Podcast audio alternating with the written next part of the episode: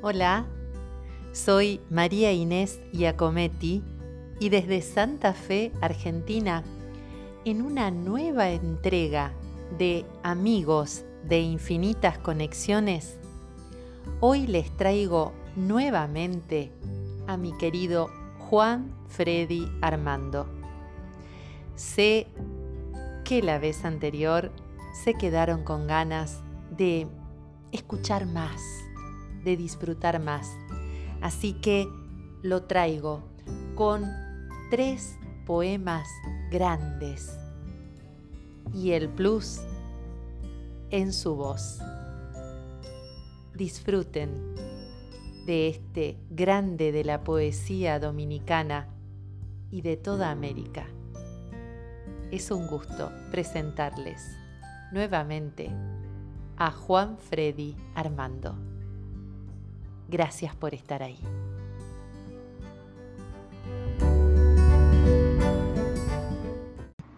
Ahora leo mi poema Poético Destino. La poesía es la nada deseando ser algo, palabras en pie cortado que pretenden ser dueñas de la página y tinta. La poesía es emociones presuntuosas que no quieren quedarse en la humilde fugacidad del mísero momento. Ambiciosas ideas que pretenden, como Platón, ser más importantes que el ser al que hacen sombras. Pensamientos que no quieren irse a descomponer y hacerse polvo en las neuronas que un día perecerán. Conceptos emocionados, ansiosos de escapar de las ruinas de aquella casa eléctrica donde nadan en líquidos recuerdos, donde nacen y viven y perecen. Poesía es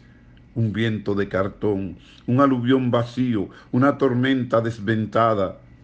huracán sin la ura y sin el can, un remolino en el vaso sin agua del pensamiento humano.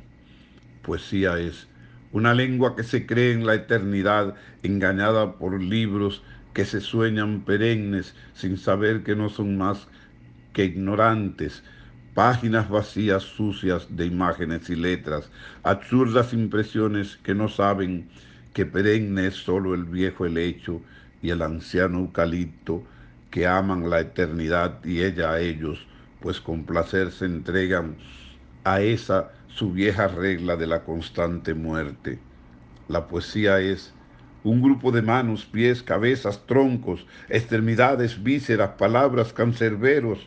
leones, jaguares y lirios, casas, ríos, trigales que se amarran y exprimen y luchan y guerrean todos contra todos por enseñorearse y ser dueños absolutos de este montón azul de lodo circular que los arrastra en el espacio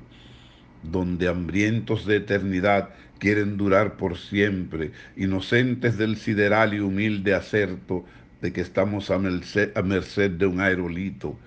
que nos saque de órbita y estrelle este planeta y congele nuestro afán de inmortales en la fría oscuridad de un sol muriente, de una esfera perdida en el osco poder de ser tragada y expulsada y hecha nada en el lugar donde decida el artero azar que nos domina, que nos trae y nos lleva en fauces de su furia,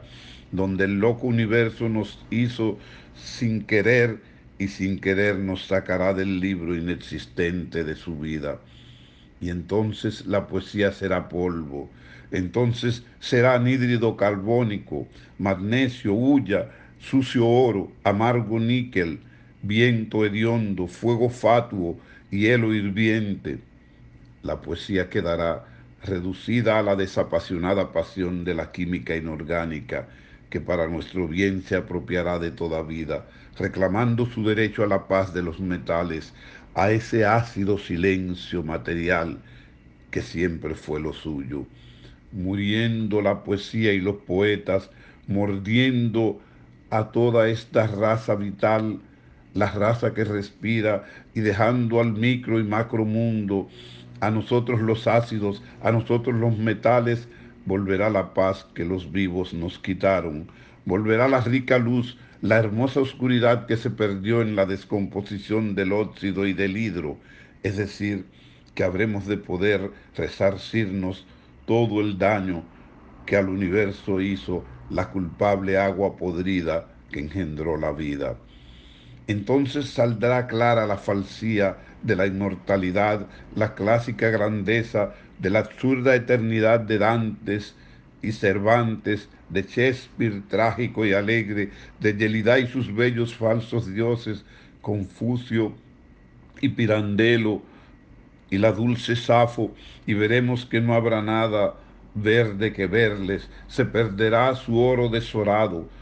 y su mercurio habrá de quedar desmercuriado, cuando el átomo que arde y se descompone en cuánticos fragmentos se acerque a toda cosa pidiéndole ser nada, que en fractales falsos se haga trizas y analfabetos de recuerdos quedaremos, ágrafos e iletrados como el frío hielo, desmemoriados como incendiados aerolitos cuyo destino nadie ni ellos saben, que no conocen puerto de salida ni llegadas, ni rutas, ni final, ni principio, pues son como seremos, rocas ciegas, magma mineral, magma sideral, líquido volante en el espacio, buscando sin saber a quién quemar, girando en el manicomio sideral. Entonces la poesía volverá a ser lo que debió haber sido siempre,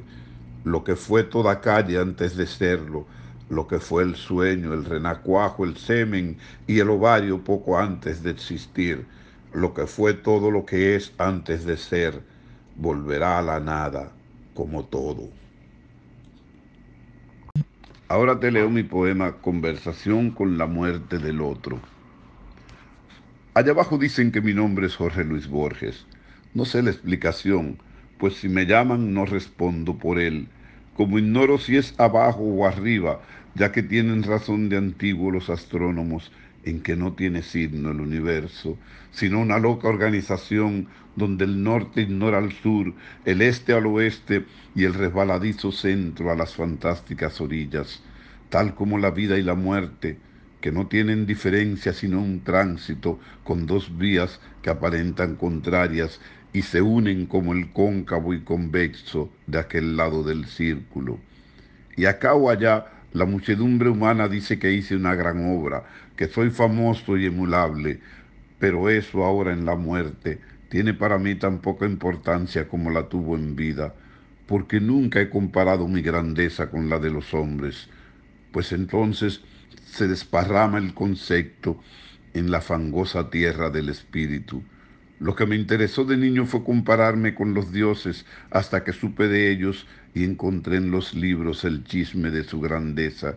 Y empecé a preguntarme si tal como con los hombres valía la pena compararse con los dioses, si Apolo es bello pero es homosexual, si Hermes es ladrón, Vulcano cojo y feo, Palas Atenea sabia pero sin sexo, Afrodita con sexo y sin cabeza. Si Zeus aplastó a padres y hermanos y junto a Yahvé, Amón y Krishna han violado a mancebos, vírgenes, gopis, uríes, sacerdotisas y son padres de niños incestuosos y bastardos. Si Dambé tiene la virtud de ser negro y la desvirtud de arrastrarse por el lodo, si de Sandor no sirven ni el nombre ni los hechos, si los dioses druidas tienen el encanto de pequeños y el desencanto de ponerle agujas al hielo que irá a la boca de las niñas que piden limosna al frío. Si Osiris e Isis tienen hermosos nombres y figuras, pero son maridos y hermanos, y hermanados engendraron a Horus, el odioso niño del Olimpo de Egipto. Si el dios de Moctezuma era tan torpe que confundió su figura con la del matador, que a matar a caballo trajo el barco. Si el dios de África antigua se alimenta de sangre, si el Mitra de los persas odiaba tanto que a sí mismo se incendiaba, si el de Mahoma regala la esclavitud de las mujeres como paraíso de los hombres, si a Cristo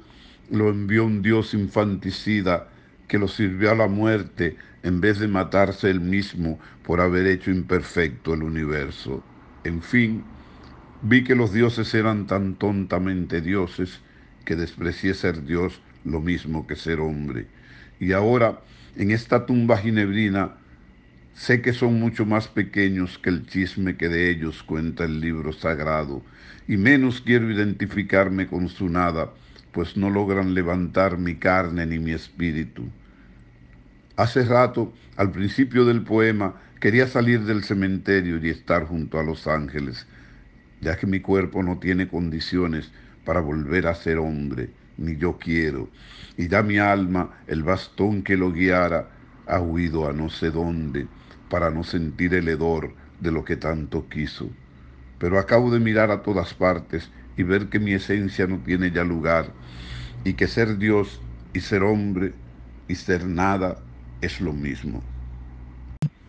Ahora te grabo, María Inés, mi más reciente poema que se llama Lo que a mí me hace libre.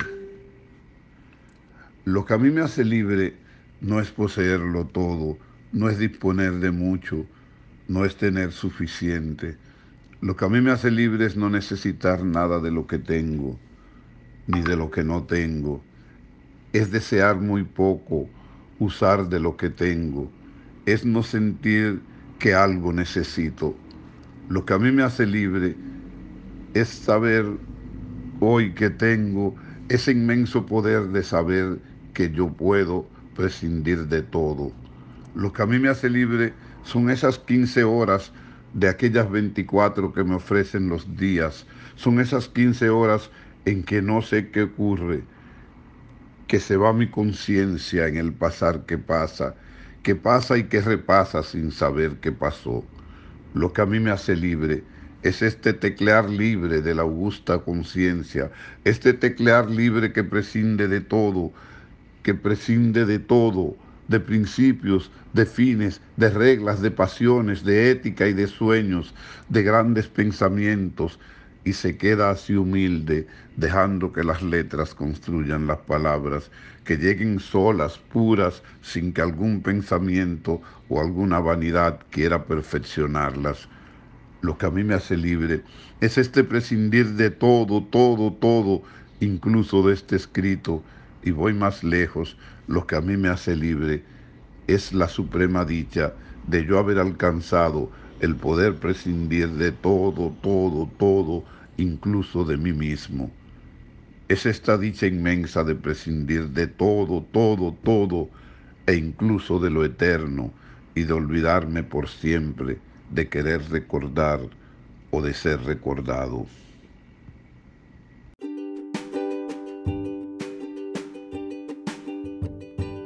Gracias, querido Juan Freddy Armando,